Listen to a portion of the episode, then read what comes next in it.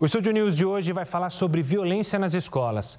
Para debater esse assunto, eu converso com Luciene Tonheta, que é professora do Departamento de Psicologia da Educação da Unesp Araraquara e também pesquisadora do tema convivência escolar. Aqui conosco também é Alcione Marques, pedagoga e especialista em psicopedagogia clínica e diretora da Neuroconnect. Sejam muito bem-vindas. Quero agradecer demais a presença das duas aqui, começando com o meu olá para a Alcione. Alcione, obrigado por aceitar o convite. Eu já começo com a primeira pergunta, questionando justamente algo que às vezes passa na cabeça das pessoas. De fato, as escolas estão mais violentas ou a gente está vivendo aquele fato de hoje a gente dá luz ao tema? Olá, Gustavo. Olá, Luciene. Muito obrigada pelo convite. Um, sim, tem havido um aumento da violência na escola, né? É, por uma série de fatores, é, a escola ela tem sido palco é, de atos violentos, né? É, muito diferentes, muito diversos mas também nós damos mais luz a isto, uma vez que a educação ela tem tido mais evidência, ela, ela, ela tem estado no radar é, da mídia, ela, ela, tem estado no radar, no, nos interesses né, da, da, da, comunidade, no interesse crescente. Agora, a gente não pode minimizar o problema da violência dentro da escola né? E, e, essa violência escolar ela pode acontecer é, de diversas formas, né? De diversas é, maneiras ela pode se manifestar, porque a violência ela é é, é, algo que tem muitos significados né, e é multifacetado, né, então não se manifesta de uma forma única. É, mas a violência escolar é, o, é todo ato é, violento praticado pelo estudante, pelo educador, por alguém da comunidade é, escolar, a gente pode chamar de violência escolar né? E, e, é algo com o qual nós temos que nos preocupar, né? Nós temos que olhar para isso, né? E entender a escola como um reflexo, né? Da, daquilo que acontece também na sociedade, é, mas como também uma instituição que forma, que, que tem uma cultura né, que vai é, interferir na formação dessas novas gerações. Então, este é um fenômeno que a gente precisa olhar com cuidado, com atenção e, e precisamos trabalhar né, para poder lidar melhor com isso. Então, o tema é super pertinente e o momento é muito pertinente, né, já que tem estado na mídia uma série de eventos relacionados à violência escolar. Claro. Professora Luciane, também quero agradecer demais a sua presença aqui conosco no Estúdio News para debater esse assunto. E eu quero ouvir, claro, a sua opinião sobre essa minha primeira pergunta, mas adicionar ela, já que a professora, a doutora Alcione falou sobre o momento, a gente vive um momento de recomeço da vida normal, se assim podemos dizer, né? Com a pandemia é, afrouxando, a gente avançando na vacinação, no controle da pandemia e a volta presencial às escolas. A pandemia trouxe diversos problemas para nossa angústia, para nossa ansiedade. Isso também pode ser visto dentro da sala de aula e talvez esse número de casos de violência em sala podem estar relacionados? É, olá a todos, um prazer estar com vocês, um prazer estar com a Alcione aqui.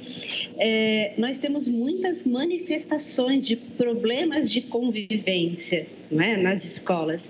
E, este, e essas manifestações elas já existiam antes da pandemia, exatamente porque a escola é um espaço de convivência é um espaço por excelência em que os, os adolescentes, crianças, jovens, professores, pessoas todas podem estar juntas e conviver parte do seu dia.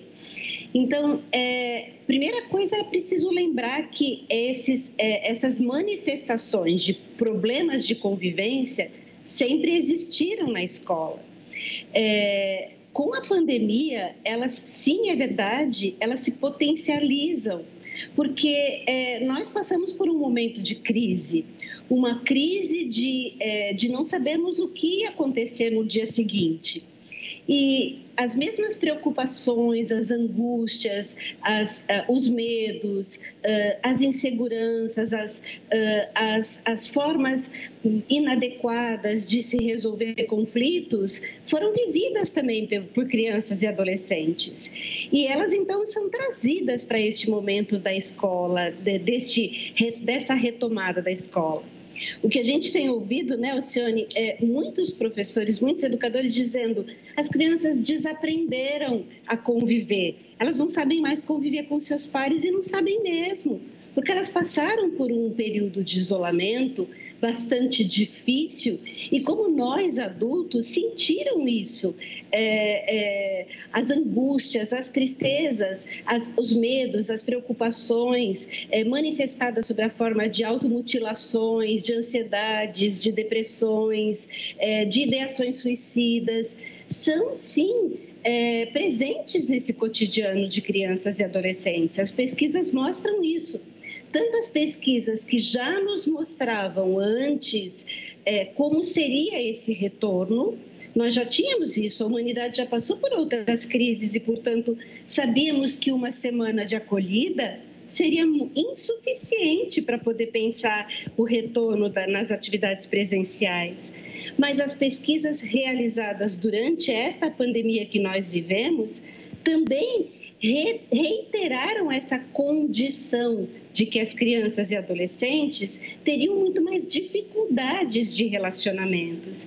E essas dificuldades, elas seriam manifestadas em maneiras é, de pedir socorro, de pedir ajuda. Então, na verdade, o que crianças, adolescentes, jovens e seus professores estão pedindo é, nas escolas é socorro, ajuda, tem alguma coisa errada aqui que não está dando certo para a gente permanecer quatro horas dentro de uma sala de aula, sendo que a gente estava desacostumado com isso. É, tem alguma coisa errada aqui, permanecer sentada com uma lousa, o professor me dando aula na lousa, se eu tinha métodos e dinâmicas muito mais, é, muito diferentes durante a pandemia, com os vídeos que eu assistia, com as aulas em outro formato. Ou seja, crianças e adolescentes estão nos dizendo que alguma coisa essa escola precisa mudar. E não é mudar em uma semana, é mudar no seu formato de escolas que antes da pandemia já não tinham paredes, mas que agora necessariamente paredes não existem mais. Alcione, eu quero pegar essa questão da escola, é, que está pedindo ajuda, como a professora Luciane mencionou. Qual é o caminho para se buscar um convívio melhor? A escola tem que ser uma ilha dentro da sua região, uma ilha de segurança para alunos, estudantes, professores, funcionários dessa escola? Ou não, ela tem que deixar entrar também as angústias é, que a gente tem fora da escola para saber conviver com isso, existe um caminho a ser seguido?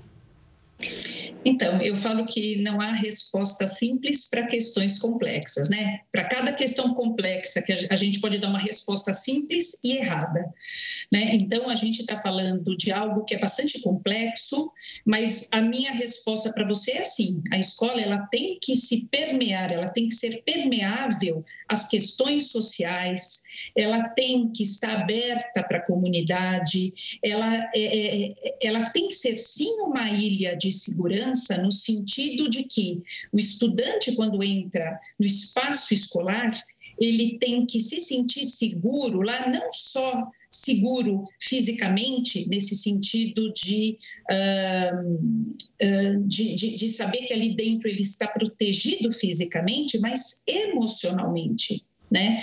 A, a escola ela tem que ser um espaço onde a criança ou adolescente chega e ele sente aqui eu sou bem-vindo, né? Aqui tem pessoas, tem adultos com quem eu possa contar. Se eu precisar de apoio, eu vou encontrar. Então, uma das ações fundamentais que a escola precisa planejar e desenvolver é, é, trabalhos intencionais e efetivos é como fazer dessa escola um espaço emocionalmente seguro. Porque o que a gente vê acontecer em muitas escolas é que a criança ou adolescente e o próprio educador, então vamos falar daqueles que estão dentro do espaço escolar, eles são vítimas de exclusão, de racismo, de preconceito, de negligência. Isso são também violências, né? A gente pode falar de violência na escola, que são atos violentos que acontecem dentro, que tem a escola como um, como um cenário, como, como um palco, mas a gente pode falar também de violência da escola, né? É, que é essa, essa ação que faz com que o estudante sinta que aquele não é o lugar dele, que ele não pertence. Né? A Luciene falou muito bem, a escola precisa se transformar.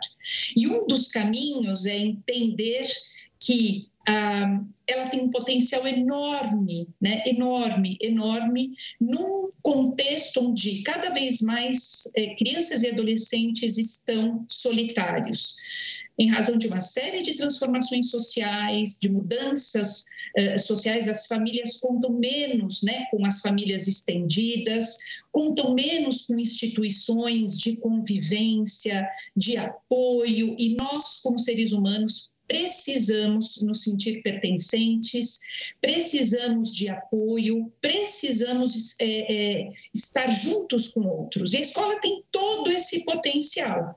Mas o fato é que essa criança e esse adolescente chega menos hábil para conviver. Né? E muitas vezes a escola tem uma expectativa sobre ele, não, ele teria que saber, ele já deveria saber como conviver.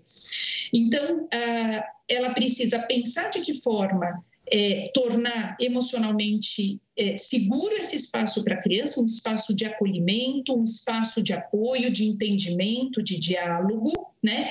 Mas precisa também pactuar, ela precisa ter ações para que a convivência seja pactuada entre atores muito diferentes, com costumes diferentes, com origens diferentes, né? Então, é, é um trabalho possível, eu acho que a gente precisa sempre tomar muito cuidado para não ter essa visão de terra arrasada. Não, está tudo muito ruim, a violência graça na, na escola e não há o que fazer. A gente precisa sair deste lugar de impotência, enxergar potência na escola e fazer, fazer juntos, mas fazer. Luciane, a Alcione fala na questão emocional e acho que todo mundo já ouviu esse termo, já está bem popularizado, que é o bullying. A gente já aprendeu a lidar com o bullying. É, eu vejo muita gente de uma outra geração criticar muito essa questão quando se é debatida. Poxa, na minha época tinha bullying, mas não era esse nome que se dava. E eu cresci e estou aqui super bem. E critica essa geração que está agora nas escolas. Como que a senhora olha para isso? É, a gente soube lidar com bullying, a gente ainda não sabe lidar com bullying.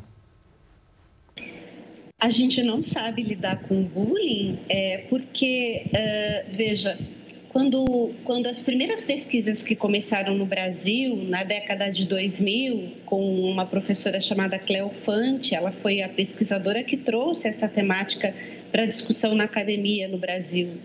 E eh, 2005, mais ou menos, ela publica o primeiro livro eh, com dados de, de Rio Preto, de São José do Rio Preto.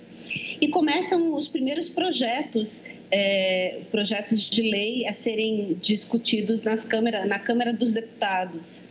E, e, e a própria lei anti-bullying, que já era é, então falada, que era, ela seria formulada a partir desses projetos de lei, ela era discutida numa comissão chamada Comissão de Combate ao Crime Organizado.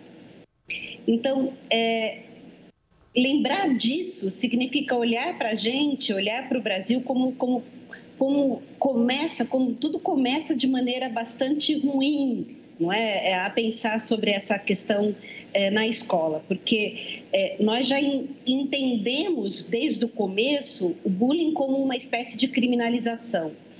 E, e, isso tende a ver então com essa, com essa até com essa ideia de que ah, no meu tempo isso não existia ou isso a gente isso fazia com que a gente se fortalecesse. Então a gente precisa entender primeiro que é, nós estamos é, super atrasados com relação a outros países que já venceram os problemas, é, pelo menos os problemas mais sérios, vamos dizer assim, ou minimizaram estes problemas de bullying e os, e, e, é, e os seus é, derivados, vamos dizer assim, os problemas que são derivados dele. É, nós estamos atrasados pelo menos uma, há 10 anos, porque nós temos uma lei que evoluiu de uma comissão de combate ao crime organizado para uma lei até cuja, cuja descrição, cuja, cuja forma de, de, de, de apresentação até é feliz.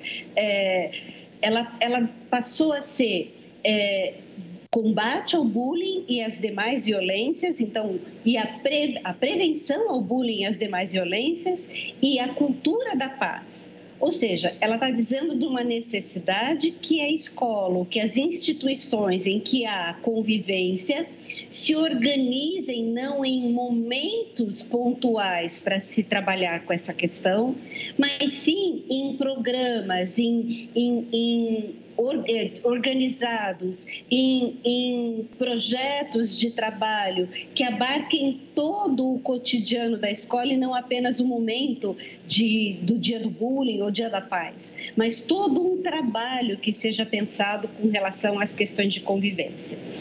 E, e então, é, o, essa palavra bullying, ainda que ela seja nova para a gente, ela é velha do ponto de vista do que ela representa porque ela é um, é um fenômeno humano, um fenômeno de grupo, em que é, um ser humano precisa ser notado, precisa, sente a necessidade de se ver com valor diante de outros.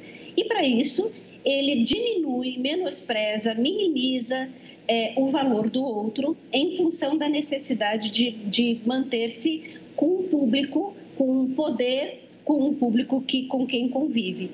Isso sempre existiu, isso sempre foi um problema, mas é, é, o que nós tivemos é um avanço da ciência na compreensão das particularidades desse problema. E avançar na ciência significa entender que o bullying, ainda que ele não seja o mais frequente dos problemas de convivência que acontecem na escola, ele é um dos mais cruéis porque ele atinge a identidade do sujeito. Ou seja, como é que eu me vejo diante de um, de um diante das pessoas com as quais eu quero me identificar, ou seja, com o grupo com o qual eu quero pertencer. Então, meninos e meninas que são vitimizados porque são excluídos, porque são menosprezados, porque são retirados das, das festas, das, dos grupos de WhatsApp, porque são ameaçados, é, eles sentirão e poderão não ter forças suficientes para é, superar essa condição de se verem com menos valor.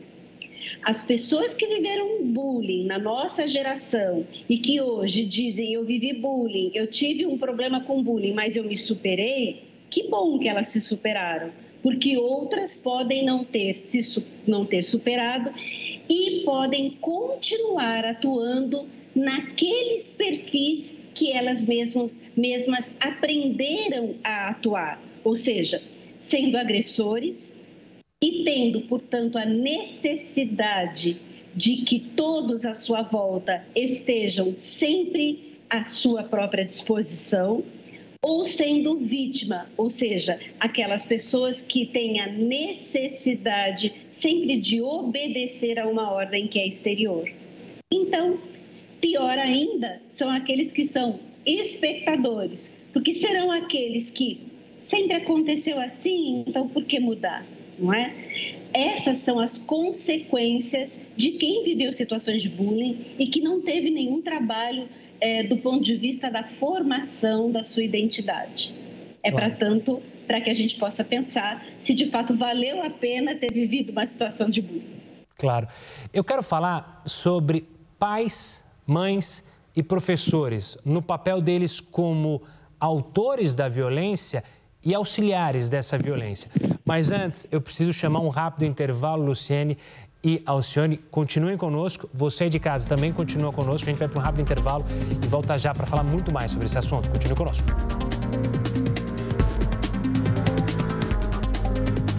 Estúdio News está de volta e hoje eu recebo Luciene Tonheta, professora do Departamento de Psicologia da Educação da Unesp Araraquara e pesquisadora do tema convivência escolar. Também aqui conosco Alcione Marques, pedagoga e especialista em psicopedagogia clínica e diretora da Neuroconnect. Alcione, a gente, eu falava justamente sobre o papel de pais e professores. Eu quero começar falando sobre os pais. Aqui na Record News, nos outros jornais da casa, é, recentemente eu mostrei vários casos de, de pais indo até a escola para participar de agressões de alunas que teriam brigado com os seus filhos, com as suas filhas. Como que a senhora encara essa participação dos pais no conflito, ao invés de apaziguar a situação, participar do conflito? Gustavo, na verdade, assim, as famílias têm se relacionado, né, uh, nas últimas décadas para cá, de uma forma diferente com a escola, né? Então, é, eu quando eu era quando era criança assim os pais não questionavam aquilo que a escola é, trazia propunha né? Aí da gente se chegasse em casa e falasse que é, um professor chamou atenção ou a escola chamasse os pais para para reclamar né? A escola ela tinha Uh, como instituição, ela tinha uma autoridade a priori, uma autoridade dada, né, que faz parte de um outro momento histórico. Né? Hoje, esse lugar de autoridade, as relações estão mais horizontais, elas são menos verticalizadas, né? elas, elas são. Nós estamos passando por um momento na sociedade onde a autoridade ela precisa ser construída, né? e a relação da família com a escola também mudou.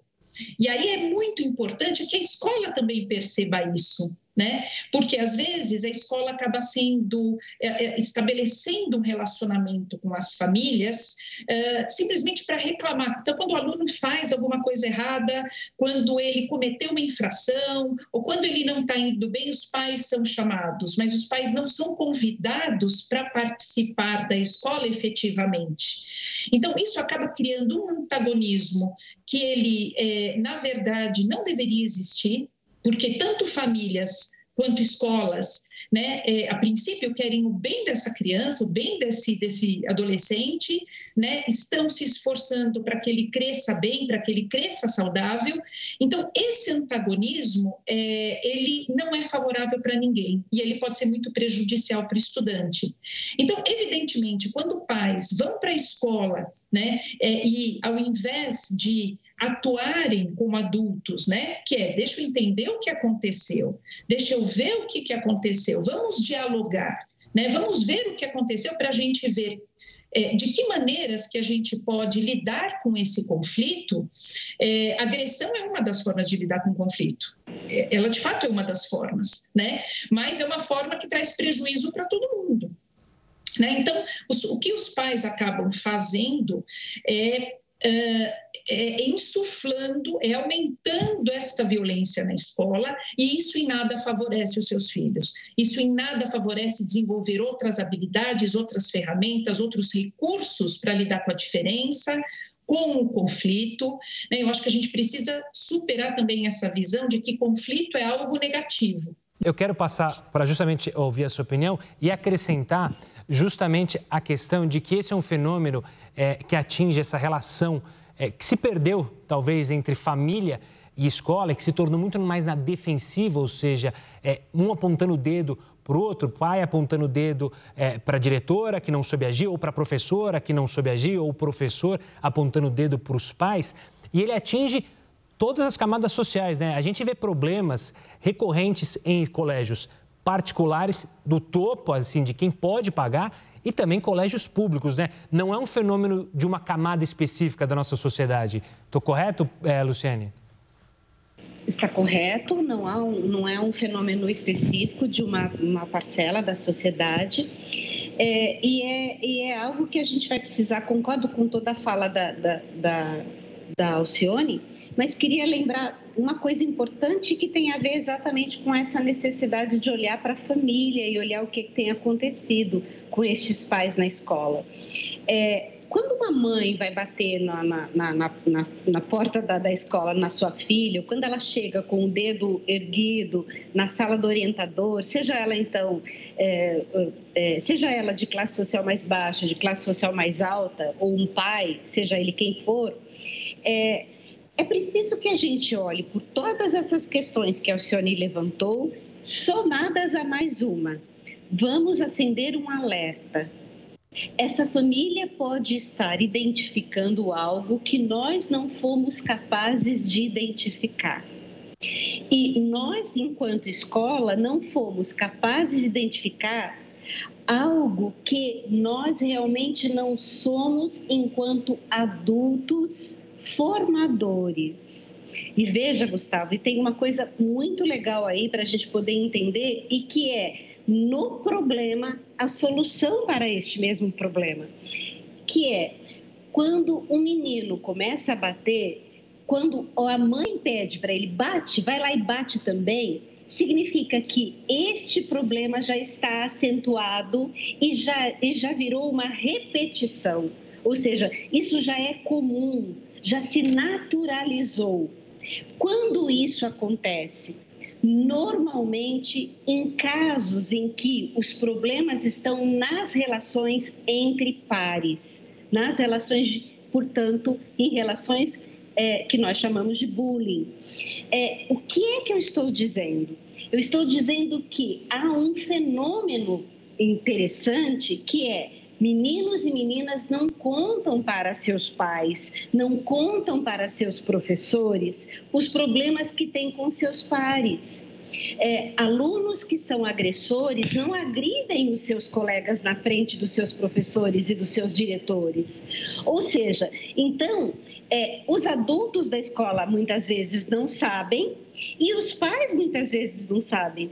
Quando, é, quando ficam sabendo, ficam sabendo por terceiros, por colegas, ficam sabendo, e, e o problema já explodiu.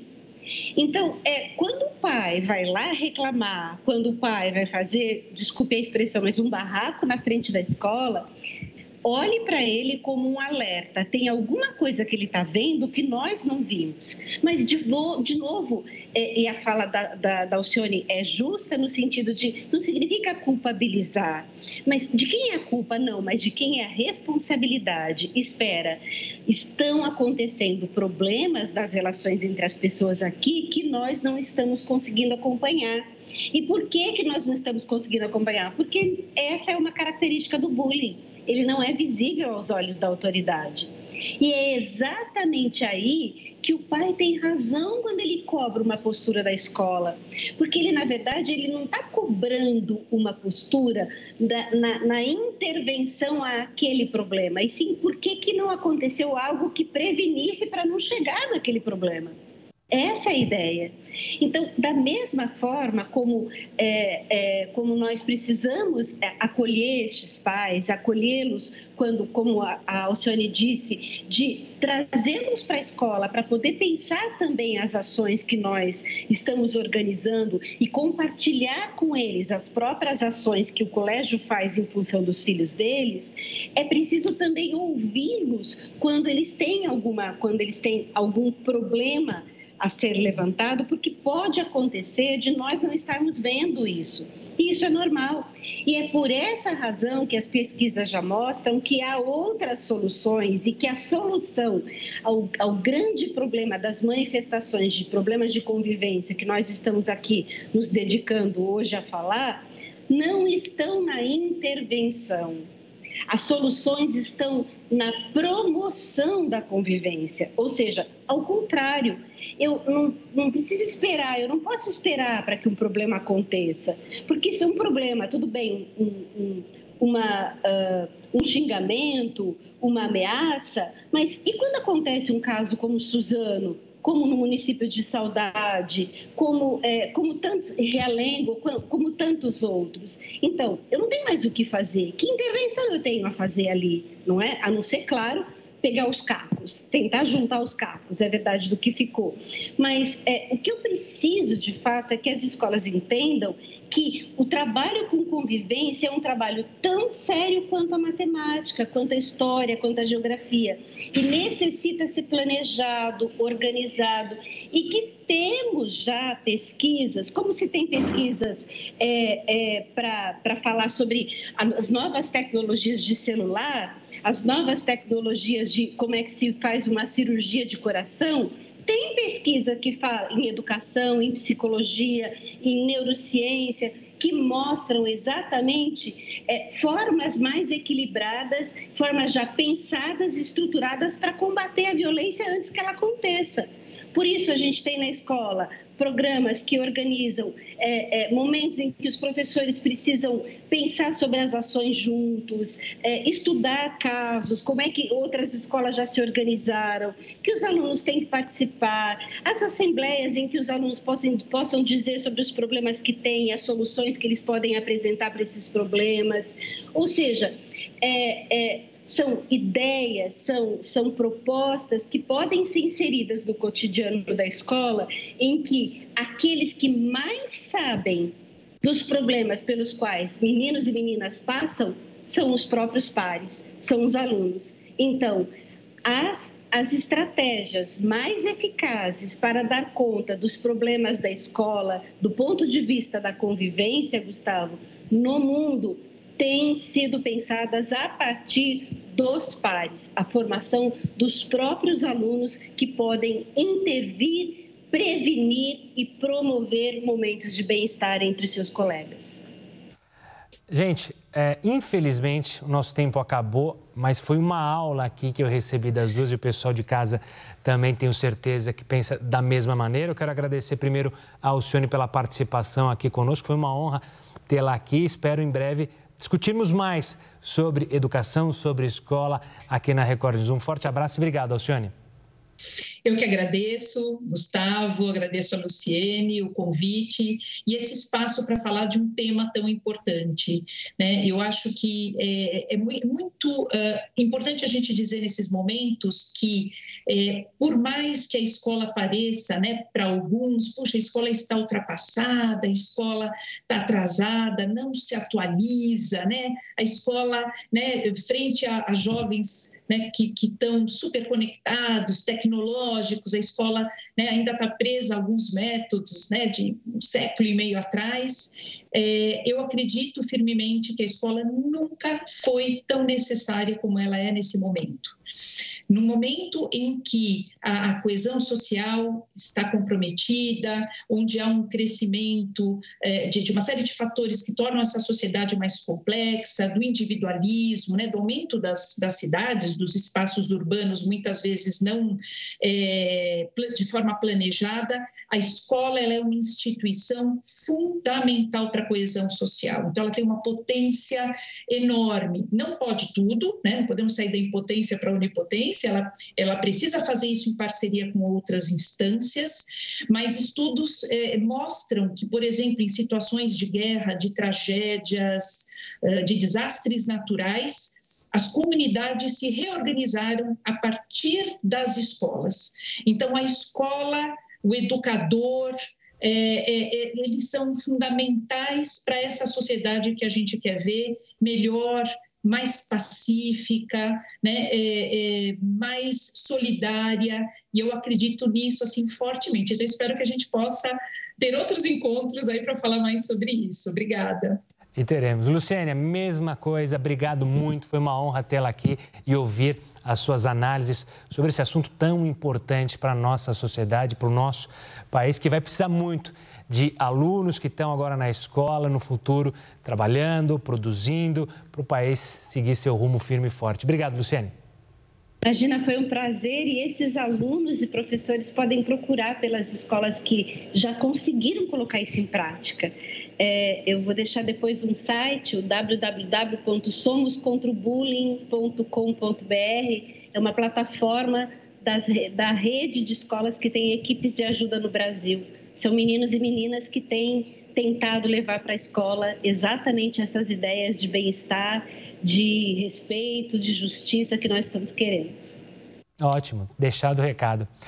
Bom, Estúdio News fica por aqui. Eu conversei hoje com Luciene Tonheta, professora do Departamento de Psicologia da Educação da Unesp Araraquara e também pesquisadora do tema convivência escolar.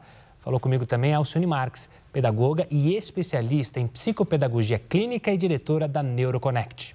Você já pode acompanhar essa entrevista lá no nosso canal no YouTube, no Play Plus e também pelo nosso podcast, disponível tanto no Spotify, no Deezer. Eu espero você no próximo programa. Tchau, tchau.